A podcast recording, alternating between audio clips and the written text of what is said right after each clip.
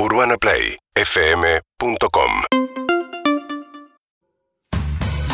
7 y 34 de la mañana, bueno, ayer se anunció la jubilación anticipada para 30.000 personas que tienen 30 años de aportes pero no cumplen con el requisito de la edad jubilatoria. Ismael Bermúdez es economista, es periodista, es un gran experto en estos temas además. ¿Qué tal Ismael? Un placer como siempre. ¿Cómo andás?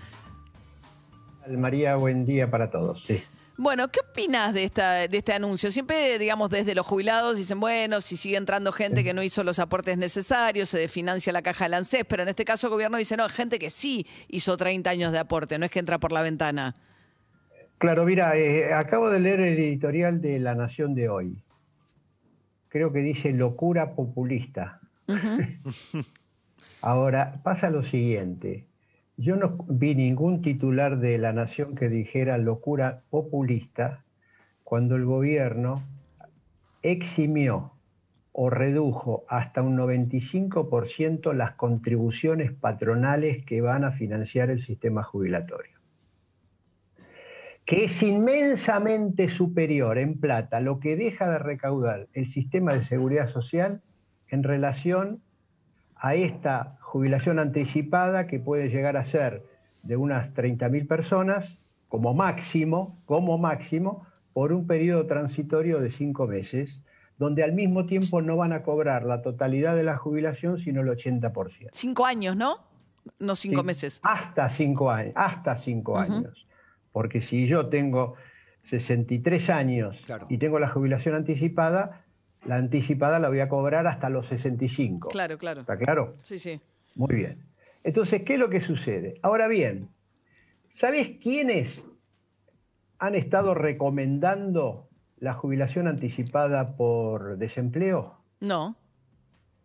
La Asociación Internacional de Seguridad Social.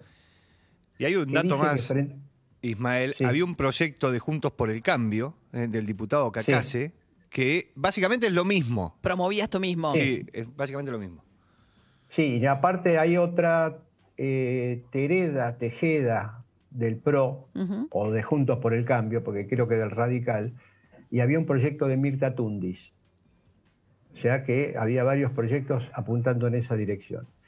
Pero acabo de leer un trabajo de especialistas del Fondo Monetario Internacional que aclaran que esto no es la posición oficial, pero ellos como expertos en seguridad social, y lo publica el Fondo Monetario Internacional, dice que, bueno, frente a la irrupción de esta pandemia, una de las alternativas que se va a plantear es Claro. justamente anticipar esta cuestión, porque estamos hablando de gente, dice, que tiene, en este caso en Argentina, 30 años de aporte, no tiene la edad para jubilarse y está condenada por la falta de trabajo, al margen inclusive del COVID, porque ya Sí.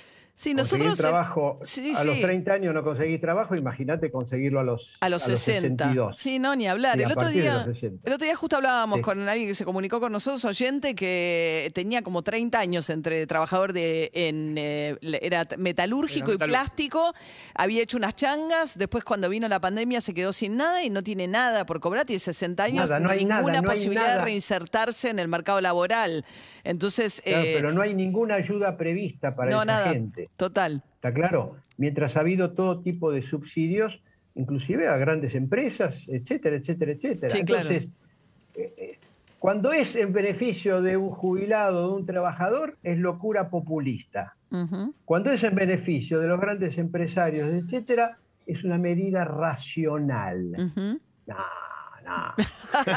Conmigo, conmigo eso, No. conmigo eso no va. No va, estamos charlando con Ismael Bermúdez, que es un No, economista. no, digo, aclaro esto, inclusive al personal doméstico Sí. no le han dado esto. La- el subsidio es Al- al, empleador. Total. Claro.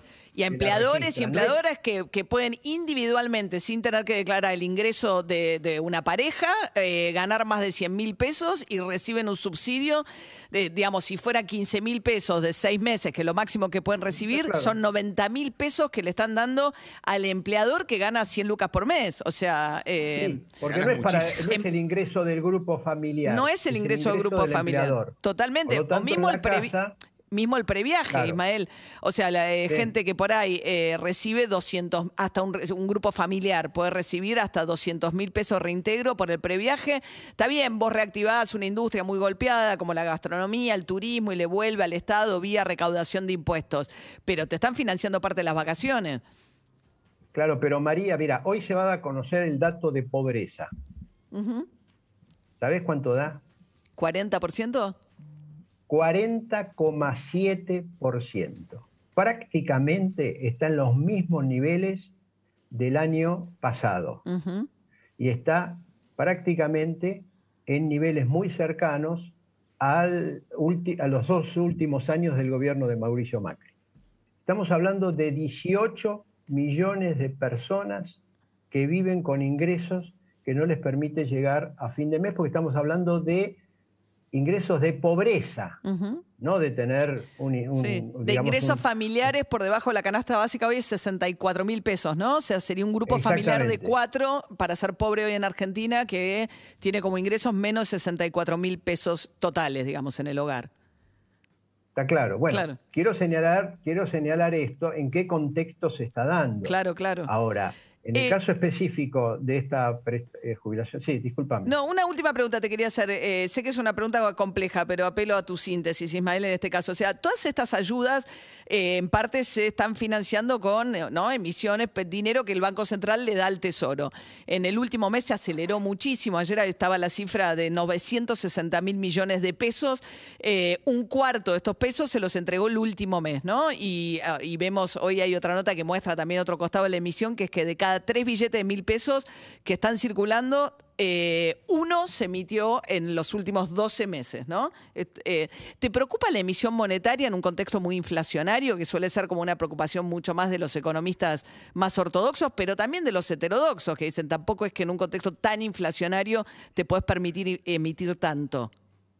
Claro, lo que pasa es lo siguiente también. Al mismo tiempo que está esta emisión, por otro lado, el gobierno toma, el Banco Central absorbe parte de esa emisión y la absorbe con, este, con letras y títulos que van a quién?